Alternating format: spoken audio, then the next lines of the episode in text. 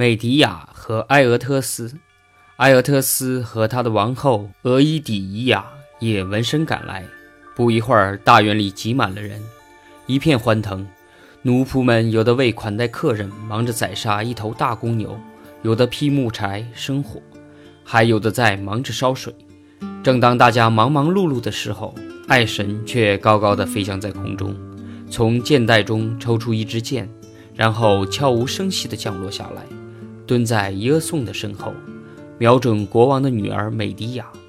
谁也没有发现飞箭，连美迪亚也没有看见。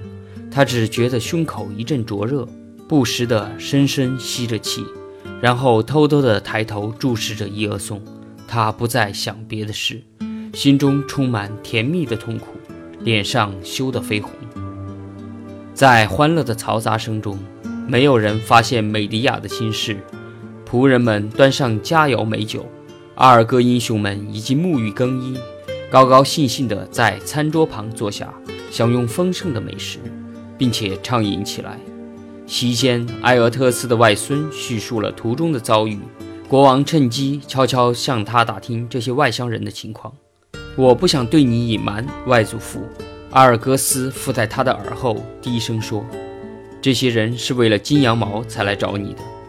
有个国王想把他们赶出他们的国土，因此派给他们这个危险的任务。他希望这批英雄会惹起宙斯的愤怒。”招致弗里克索斯的报复。帕拉斯雅典娜帮助他们建造了一条坚固的大船，这船经得起惊涛骇浪。全希腊的英雄都勇敢地集合在这条船上。国王听到这些，吃了一惊，十分恨他的外孙们。他认为一定是他们引来了这么多的外乡人，进了他的王宫大院。国王眼睛里充满着怒火，大声说：“你们这批叛徒，滚出去！”别让我看见你们！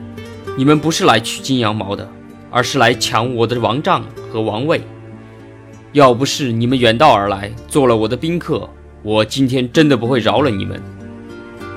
坐在国王旁边的特拉蒙听到这话，十分生气，正想站起来回骂国王，但伊俄宋及时制止了他，温和地说：“埃俄特斯，请你放心。”我们来到你的城里，进了你的王宫，并不是来抢劫的，是可怜的命运和暴君的命令把我推上了这条路。你如果把金羊毛送给我，全希腊人都会因此而称赞你，我们也一定会报答你的好意。如果你遇上战事，那么就可以把我们看作你的盟友，我们将为你而战。伊俄宋说这些话是想和国王和解。而国王此刻想的却是，究竟是把他们即刻杀死，还是先试试他们的力量？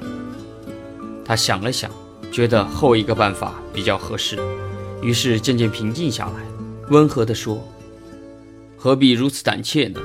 如果你们是真的神的子孙，那么就有本事把金羊毛取回去。我喜欢勇敢的男子汉，愿意把一切赏赐给他们。”可是你们如何才能向我展示你们的本事和力量呢？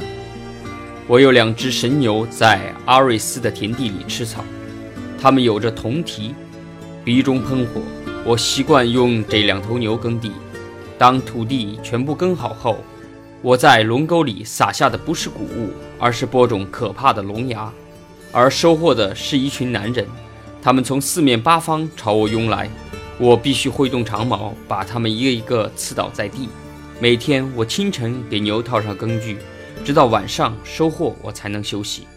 外乡人，如果你能够像我一样当天完成这件事，那么你就可以带走金羊毛；否则，我是不会给你的。因为勇敢的男子汉是不畏艰难和险阻的。伊俄宋默默地坐在那里，拿不定主意。因为他不敢冒昧地答应一件恐怖的冒险的事。后来，他坚定地说：“不管这任务多么艰巨，我愿意经受考验。国王，我愿意为此而死。对一个凡人来说，难道还有比死更糟糕的吗？命运把我送到这里，我愿意听从命运的安排。